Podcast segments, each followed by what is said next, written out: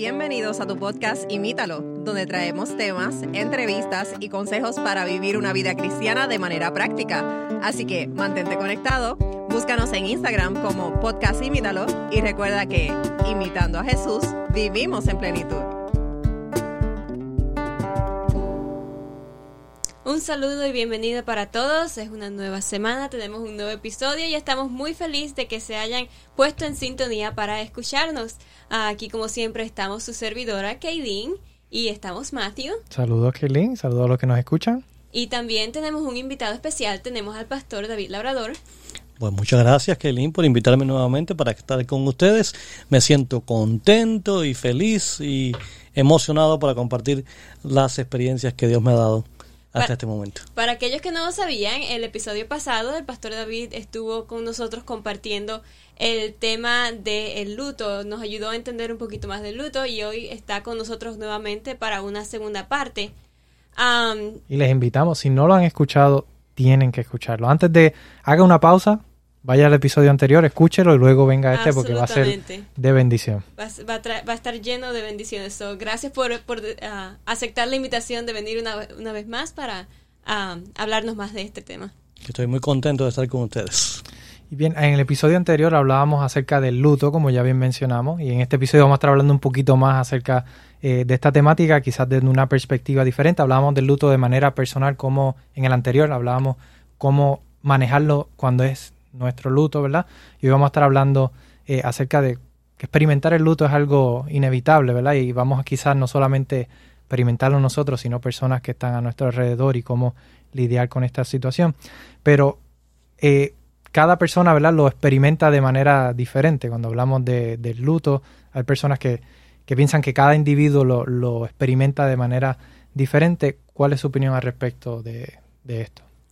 Bueno, de hecho, hay muchas personas que piensan y dicen, bueno, todos experimentamos el luto de manera diferente. Sin embargo, en muchas ocasiones yo veo esa respuesta como una manera de evadir, lidiar precisamente con la experiencia del luto.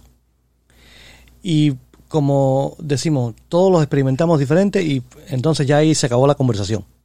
Y no seguimos al respecto, hablando al respecto. Y es tal vez para, para mí yo lo considero un error.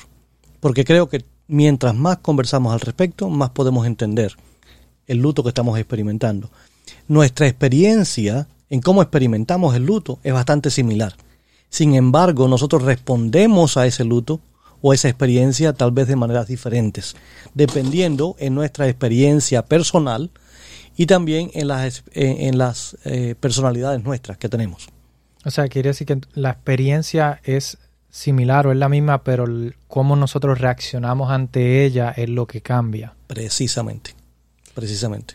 Hace a, a, algunos años atrás estuve tomando una clase de, psicología en la escuela y la profesora nos habló de las cinco etapas de uh, Five Stages of Grief, las cinco de luto. etapas de luto, sí, precisamente. Uh, quizás pudieras explicarnos más qué son, qué son esas etapas, ¿puedes hablarnos más de, de ello? Con gusto. Con mucho gusto lo haría.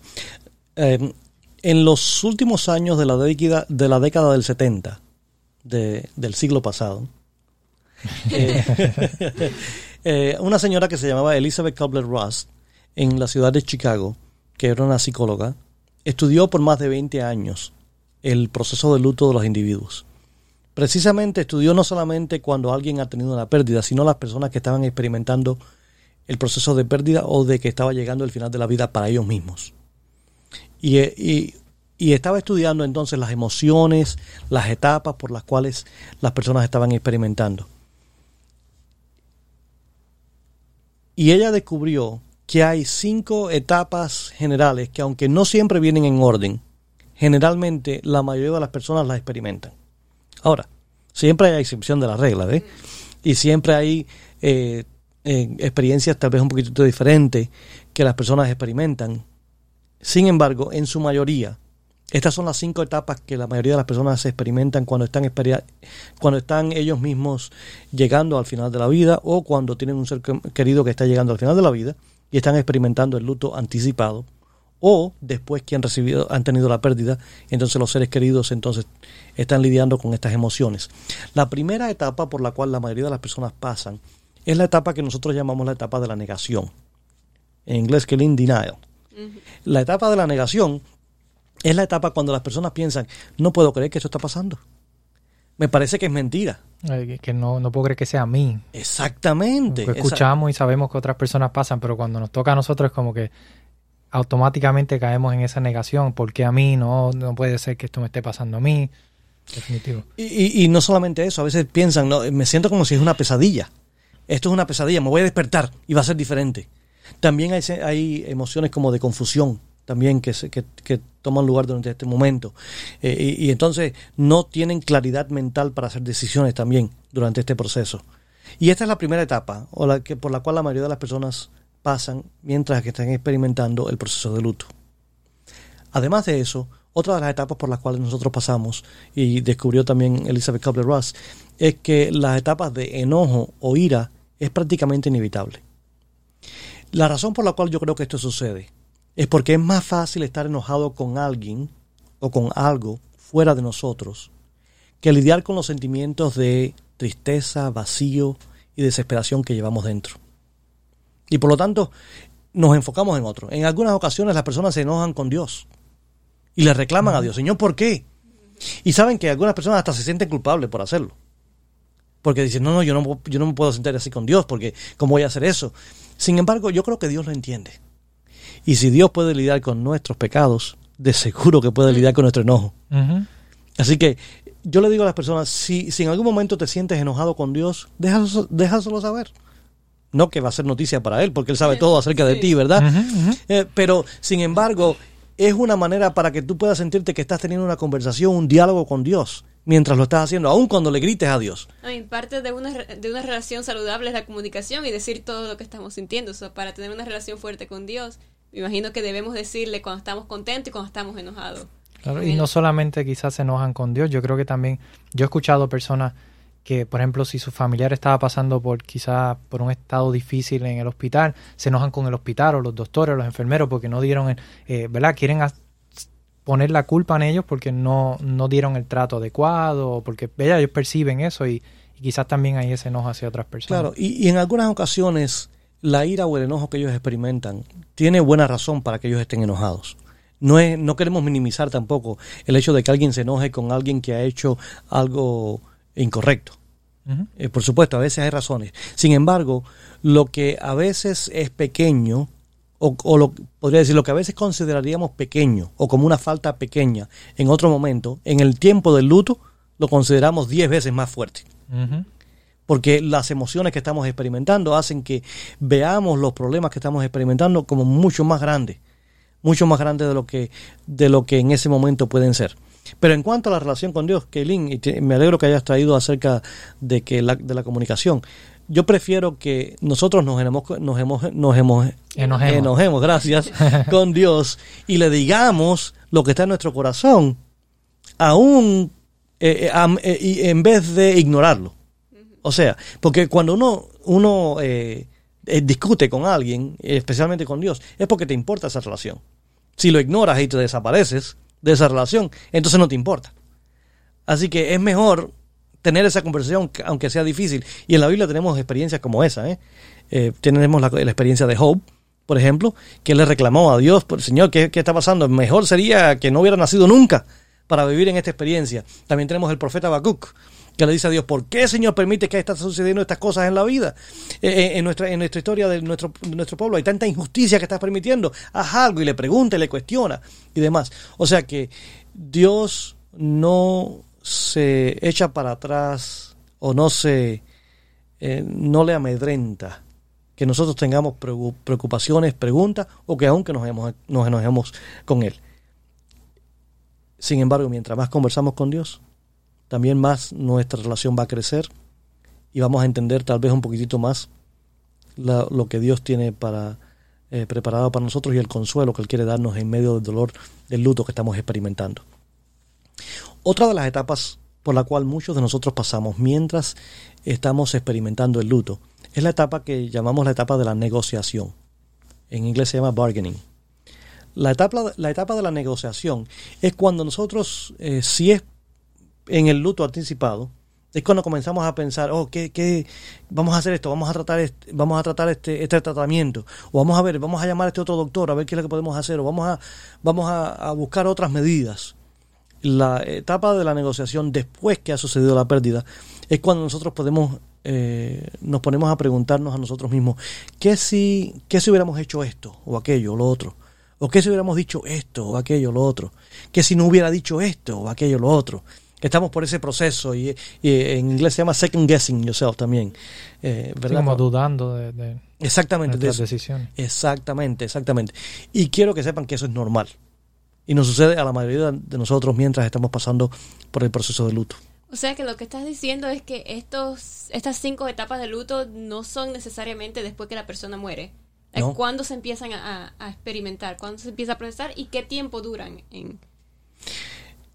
Quisiera decirte que hay un espacio exactamente concreto y determinado para este proceso, sin embargo, no hay un proceso exacto que pueda determinar la cantidad de tiempo en que el luto se está experimentando y las respuestas que nosotros tenemos o las emociones que estamos experimentando y estas etapas. Sin embargo, cuando uno anticipa que alguien que uno ama está llegando al final de la vida, uno comienza a experimentar esas, eh, esas etapas. Eh, porque estás viendo las pérdidas que están habiendo poco a poco en la vida de tu ser querido. Ya sea la pérdida de movilidad, ya sea la pérdida de conversación con el ser querido, ya sea la pérdida de, de las interacciones eh, con, los seres queridos. Todo esto es en anticipación a la pérdida total de la vida, pues entonces eh, los familiares y también la persona que está falleciendo en, este, en, este, eh, en momentos como este, experimentan estas etapas. pero después del proceso del final de la vida, la mayoría de las personas toman entre seis meses y dos años para pasar a través de, estas etapas. Sí, es, más de lo que a veces pensamos.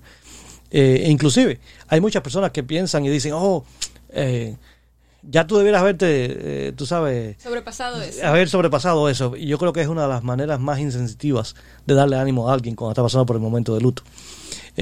definitivamente no es lo mejor que podamos decir. Mm.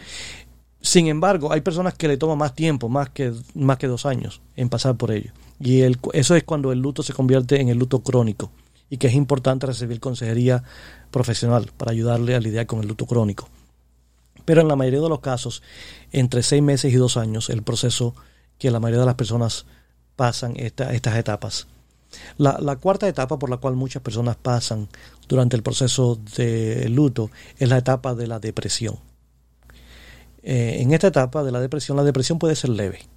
Cuando la depresión es leve, es cuando nosotros perdemos el interés en las cosas que usualmente nos llama la atención. Supongamos que a, que Lynn, a ti te gusta mucho eh, hacer cosas artísticas, ¿verdad? Eh, y yo sé que te gusta, ¿verdad? Así es. Eh, entonces, pierdes el deseo de hacer cosas artísticas. es cuando, cuando hay depresión leve. cuando, por ejemplo, te gusta ver un juego de pelota, de béisbol, y entonces pierdes el deseo de verlo te gusta esa inspiración. Exactamente. Y eso cuando la depresión es leve. También a veces tienes menos apetito, em, tienes un poquito de ansiedad. Cuando la depresión es profunda, entonces esto se agudiza mucho más. Y hay personas que llegan a una depresión tan profunda que se encierran en el cuarto, cierran la puerta, apagan las luces, cierran las ventanas, no quieren hablar con nadie, no tienen deseo de comer, no tienen deseo de bañarse, no tienen deseo de interactuar con nadie. Y esa sería la, parte más profunda o difícil de una depresión eh, clínica que necesita ayuda médica. Primero, por sobre todas las cosas, Dios es nuestro mayor doctor, ¿verdad? Pero sin embargo, Dios ha capacitado a seres humanos para ayudarnos también a pasar por momentos difíciles. Tal vez la, la, etapa, eh, durante esta etapa profunda de la depresión, la ayuda médica es necesaria en algunas ocasiones. Claro. Y también tenemos que recordar que la depresión va a pasar, no va a ser así para siempre, especialmente en el proceso de luto. ¿Y qué es lo que tenemos que hacer para salir de ese proceso? Es hacer lo, contrario a lo que la mente nos está diciendo. La mente nos dice, métete en el cuarto, no hables con nadie, no comas, no salgas. Tenemos que hacer lo, con, eh, lo opuesto. Lo, opuesto. Lo opuesto. Eh, tienes que estar en un lugar donde tengas bastante luz, toma bastante líquido, bastante agua, trata de interactuar con las personas, sal a hacer ejercicio, haz completamente lo, lo opuesto de lo que la mente te está diciendo que hagas. Porque aunque no lo sientas en ese momento, cuando salgas a hacerlo, entonces tu cuerpo se va a sentir con deseo de seguir haciéndolo. O, o, o bien por haberlo hecho. Eh, porque el- entonces las emociones van a seguir a tus decisiones. Eh, cuando, cuando, cuando hagas lo opuesto a lo que la mente te, está- te está diciendo durante el momento de depresión. Sin embargo, está bien que si al pasar esta etapa nos compadecemos un poquitito de nosotros mismos y permitimos que tal vez te- estemos depresivos por un poquitico de tiempo. O sea, aunque no nos quedemos ahí estancados, está bien que tengamos un poco de tiempo para lidiar con esas emociones tristes, tristes. También a veces hasta para sentirnos eh, mal por nosotros mismos también, o sentirnos eh, está bien que nos sintamos tengamos un poquito de compasión con nosotros mismos. Bueno, en, en el episodio pasado estábamos hablando de la importancia de, llorar y expresar la- las emociones. Yo creo que siempre que estemos conscientes, like, sí debemos dejar ese tiempo que, pase para nosotros lidiar con lo que estamos sintiendo. Y yo creo que también un aspecto importante es que eh, muchas veces la, la- las personas si te ven feliz o te ven alegre mientras está pasando por un proceso de luto, dicen, oh, esta persona no le importaba el ser querido, realmente no tenía, quizás no ven que, que estás tratando de lidiarlo de una forma que el Señor está obrando en tu vida, que está trayendo la paz que el hombre no puede dar. Quizás ven, lo, lo empiezan a acusar como que esta persona no le importaba porque no, no guardó luto. Hay mucha gente que dice, voy a guardar luto por un año, voy a... Y, no sienten quizás por, porque esa persona salió rápido del proceso, piensan que no, no, no, no le importaba de la misma forma. Sin embargo, no, no es real. No es real. Eh, es importante que nosotros tengamos compasión con nosotros mismos y compasión con las personas que están pasando por el proceso de luto. Y que tengamos paciencia los unos con los otros mientras estamos pasando por este proceso. Porque es lo que nos, nos va a ayudar más en este proceso. Eventualmente llegamos a- al punto de la aceptación y es la, la quinta etapa que Elizabeth Kubler-Ross descubrió mientras estaba viendo las etapas por las cuales las personas pasaban. Y la, la etapa de la aceptación no significa que se te olvida la pérdida. La etapa de la aceptación significa de que aprendes a vivir con la ausencia en tu corazón. Y te vas va reinvirtiendo tu tiempo, tus emociones en otras cosas o en otras actividades y demás, mientras te estás adaptando a esta nueva realidad. Quiere decir que no, no es, no es um, que no te importa, es simplemente que estás aprendiendo a vivir con ese dolor. Exactamente. Aprendes a vivir con ese dolor. Porque al final del día la vida continúa, tú no te puedes morir con esa persona que, que falleció, tú tienes que aprender a vivir tu vida, porque hay muchas personas alrededor tuyo que te quieren ver, que quieren seguir disfrutando de, de tu compañía, eso es bueno aceptar, aprender a vivir con, con lo que acaba Y de aunque uno pasar. sienta el, el deseo de me quiero morir con esa persona, que quizás le pasa a, a algunas personas, es importante que sigamos adelante.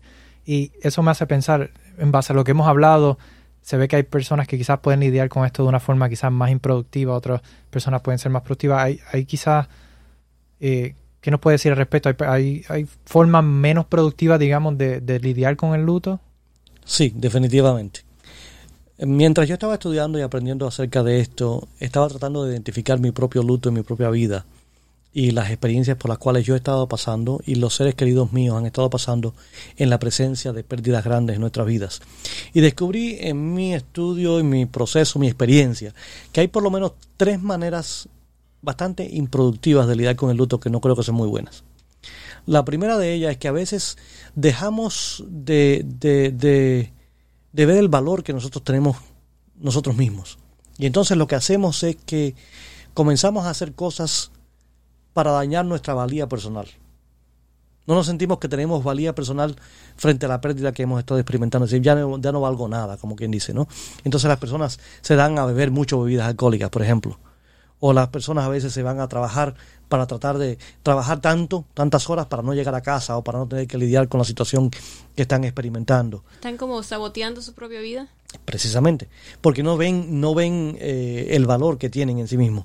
Y, a veces también personas van a recurrir a las drogas, ya sean medicinas prescritas como drogas ilícitas, para, para, para tratar de escapar de esta realidad, porque ya no ven valor en sí mismos y entonces están tratando de, escaparse de esa realidad y eventualmente algunas personas hasta tratan de suicidarse o lo consiguen por causa de que están no ven valor en sí mismos en, en lo que está sucediendo.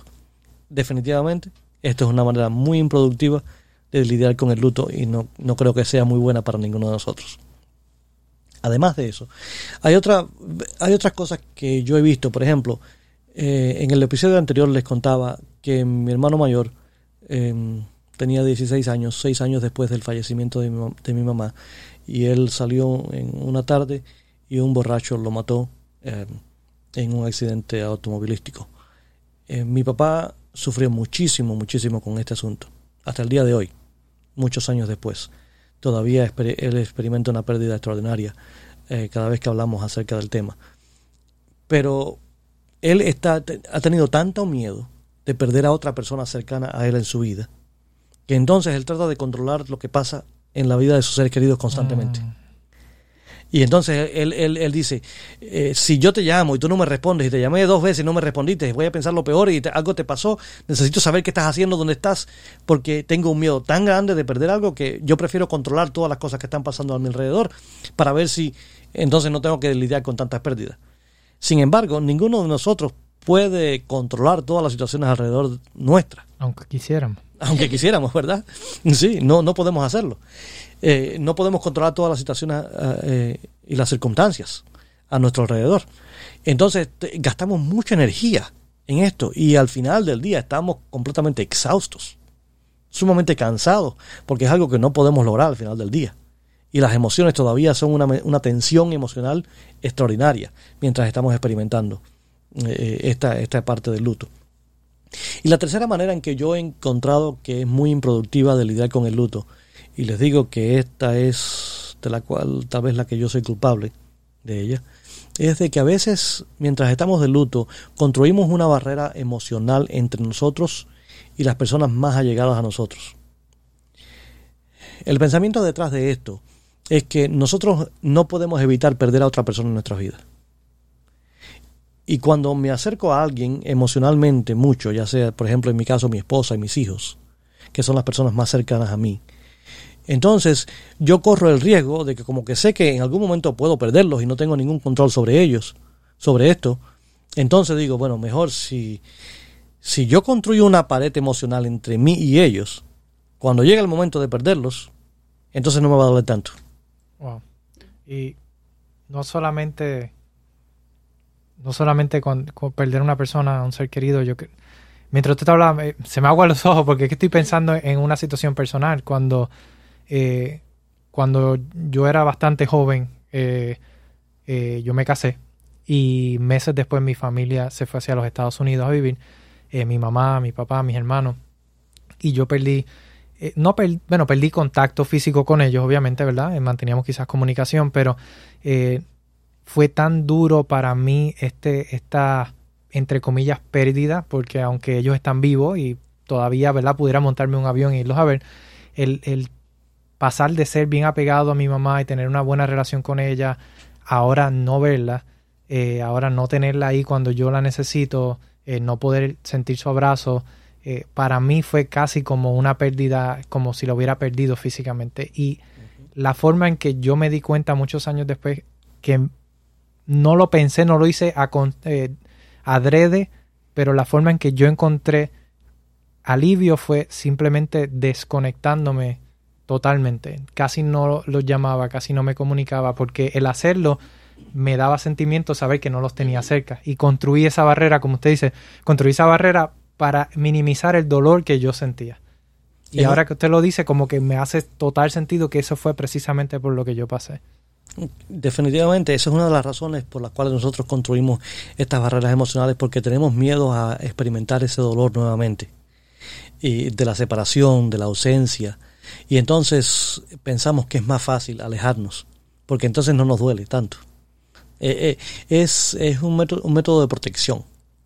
Y, y, hablaba ahorita también con mi esposa, precisamente en el episodio anterior nosotros estábamos hablando de que teníamos unos amigos y sentíamos como que ya no era la misma relación. Tantas experiencias que yo he tenido de, de esa índole similar eh, me han provocado que para establecer una relación estoy un poco más...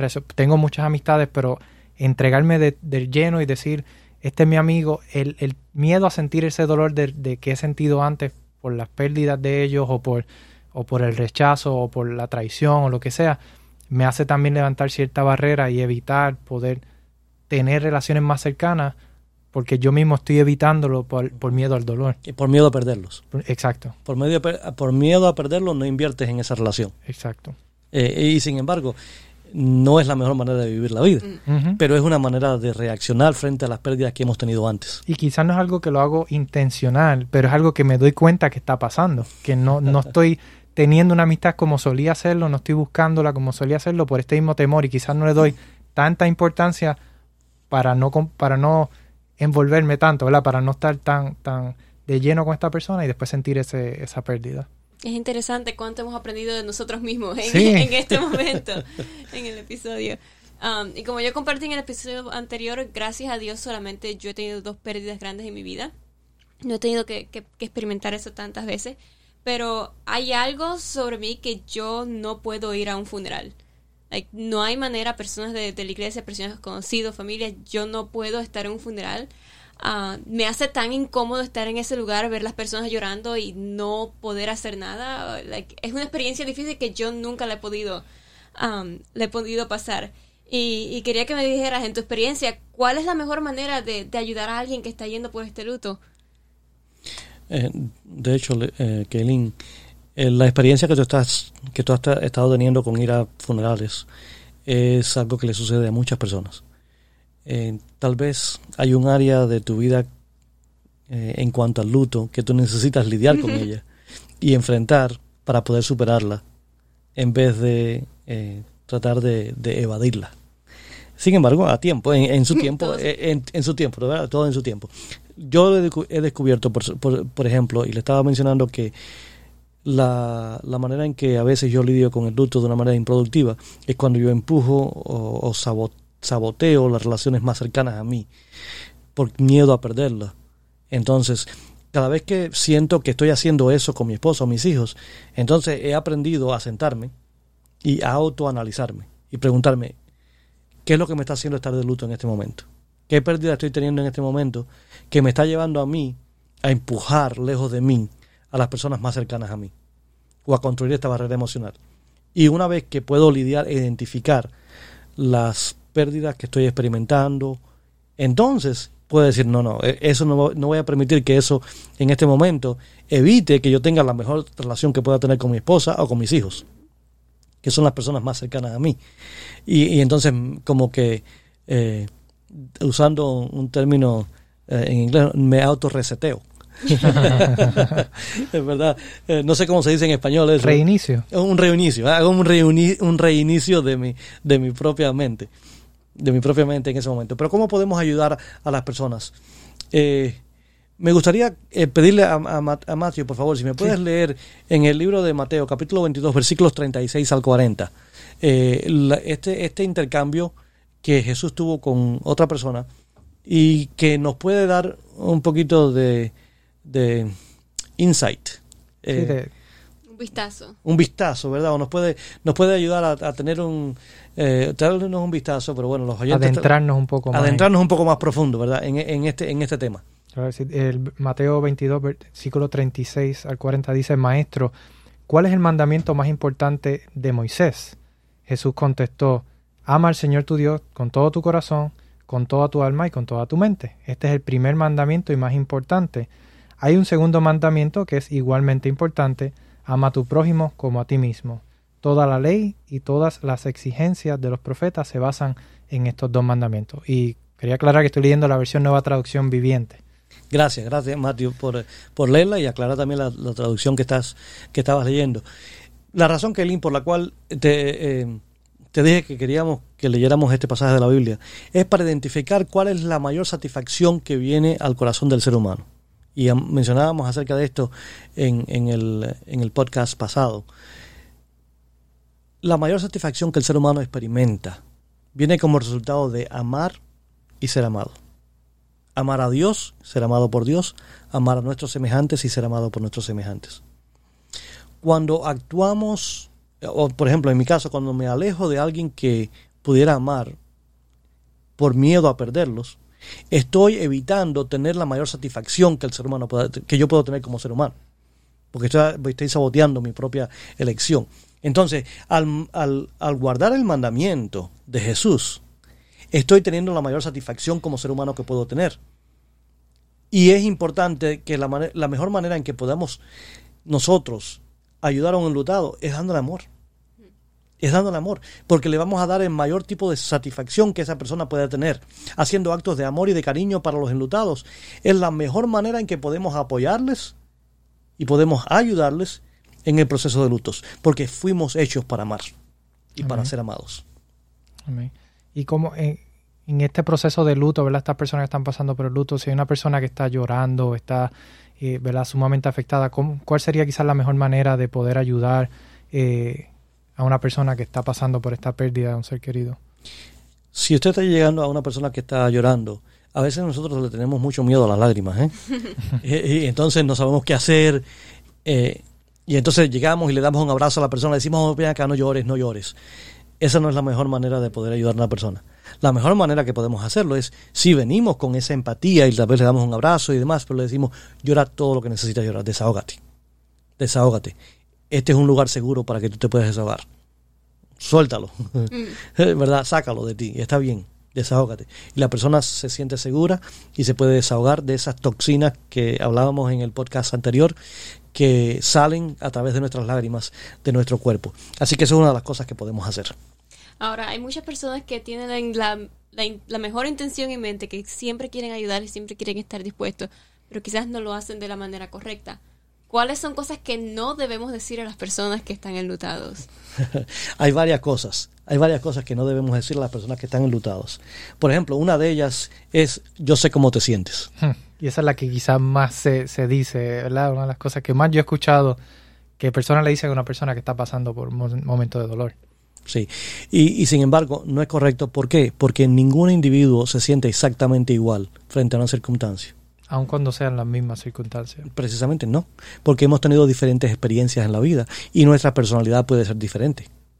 Entonces, eh, por lo tanto, no, es, no vas a saber exactamente cómo siente la otra persona. Quiere decir que aunque yo como hijo quizás haya perdido a mi mamá y alguien pierde a su mamá, yo no, aunque ambos estamos pasando por una situación similar, decirle yo sé lo que tú estás pasando es erróneo porque las relaciones son diferentes, las personalidades son diferentes y no vamos a saber exactamente cómo esa persona se siente. Precisamente. Y también gira el enfoque de la persona enlutada hacia ti. Mm. Yo sé cómo te sientes. Yo tengo esos sentimientos, así que eh, Mucha gente dice, yo pasé por lo mismo. Exactamente, el enfoque, el enfoque se, se, desenfoca de la persona que está queriendo ayudar y el enfoque viene hacia ti y no es necesariamente la mejor manera de hacerlo.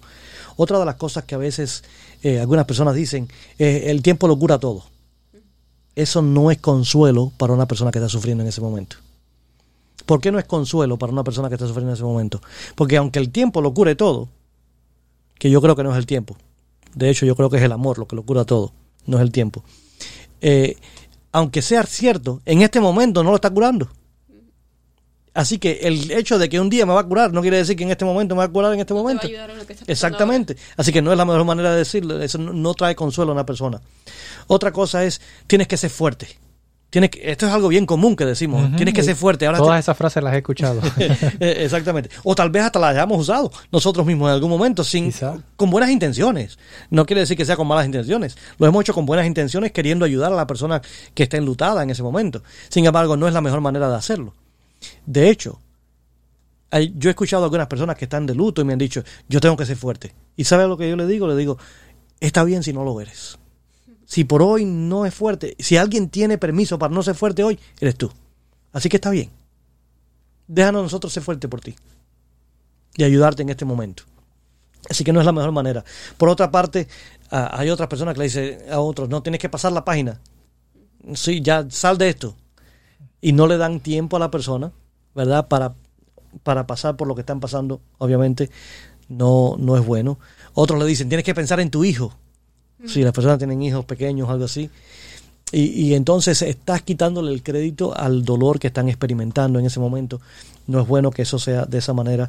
Um, a, los hijos pequeños, especialmente a los hijos varones, en las personas que son más tal vez de carácter machista en la familia, le dice, ahora tú tienes que ser la cabeza de la familia.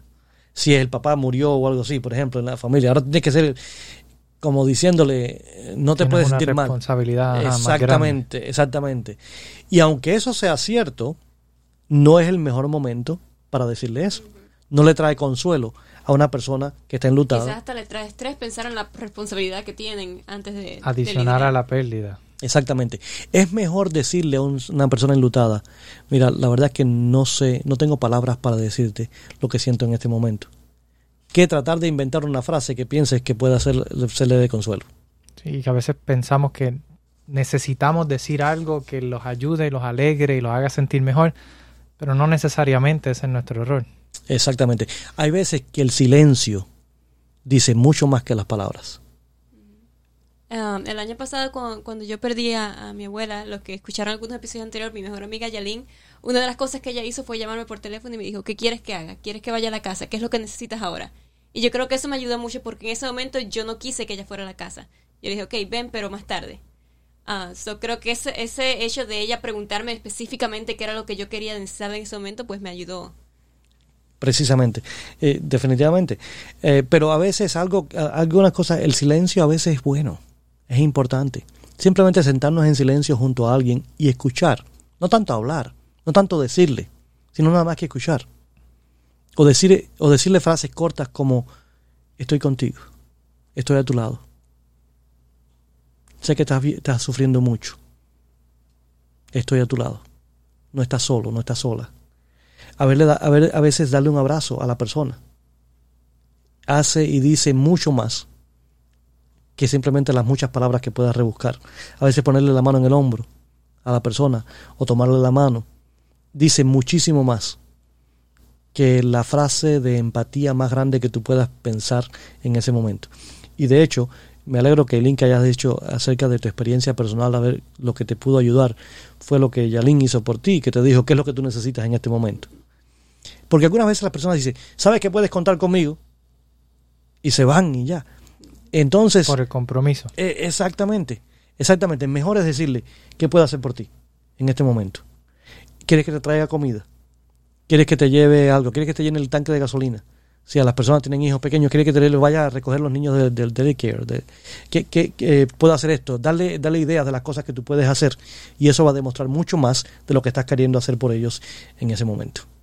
O sea, sí, yo creo que, y, eh, trae unos puntos muy válidos y muy importantes porque a veces, el, como usted decía, el silencio vale mucho más que mil palabras. Y a veces simplemente el, el, mero hecho de estar ahí, de, de poder proveer ese, ese, que sientan esa compañía, quizás ellos no quieren escuchar nada porque no están, no están en la condición o, o en el deseo de escuchar palabras. Y quizás han escuchado mucho personas, ¿verdad? Como lo, lo que ya hemos mencionado, eh, y quizás lo que simplemente necesitan es alguien que esté allí para ellos, que se sienta a su lado y no diga nada. Y a veces eso vale mucho más que, que, las palabras que podamos decir. Exactamente. Y si no sabes qué decir, pregúntale. Pregúntale. ¿Qué te puedo decir en este momento que te traería consuelo? ¿Qué puedo hacer por ti en este momento que te traería ayuda y consuelo en este momento? Estar presente con ellos o con ella, eh, eh, en el momento de su dolor, es el regalo más grande que le podamos dar. Es darle un acto de amor, de cariño a ellos en ese momento. Es el bálsamo más grande que tú puedes aplicar a la herida del dolor y del, y del luto el cual están experimentando en esa ocasión. Amén, amén. Y yo creo que una de las cosas más importantes que quisiéramos resaltar, que las mencionamos en el episodio eh, anterior y quisiéramos volverle a dar énfasis en este episodio, es el hecho de que Dios es quien cura nuestras heridas, Dios es quien sana eh, nuestro dolor, Dios es el, el médico por excelencia, ese, que, ese consejero por excelencia, ese capellán por excelencia, es Dios. Y Él nos da muchas promesas y entre ellas, que la compartimos en el episodio anterior y queremos volverla a compartir, Apocalipsis 21.4, que dice, Él secará toda lágrima de los ojos y ya no habrá más muerte, ni tristeza, ni llanto, ni dolor.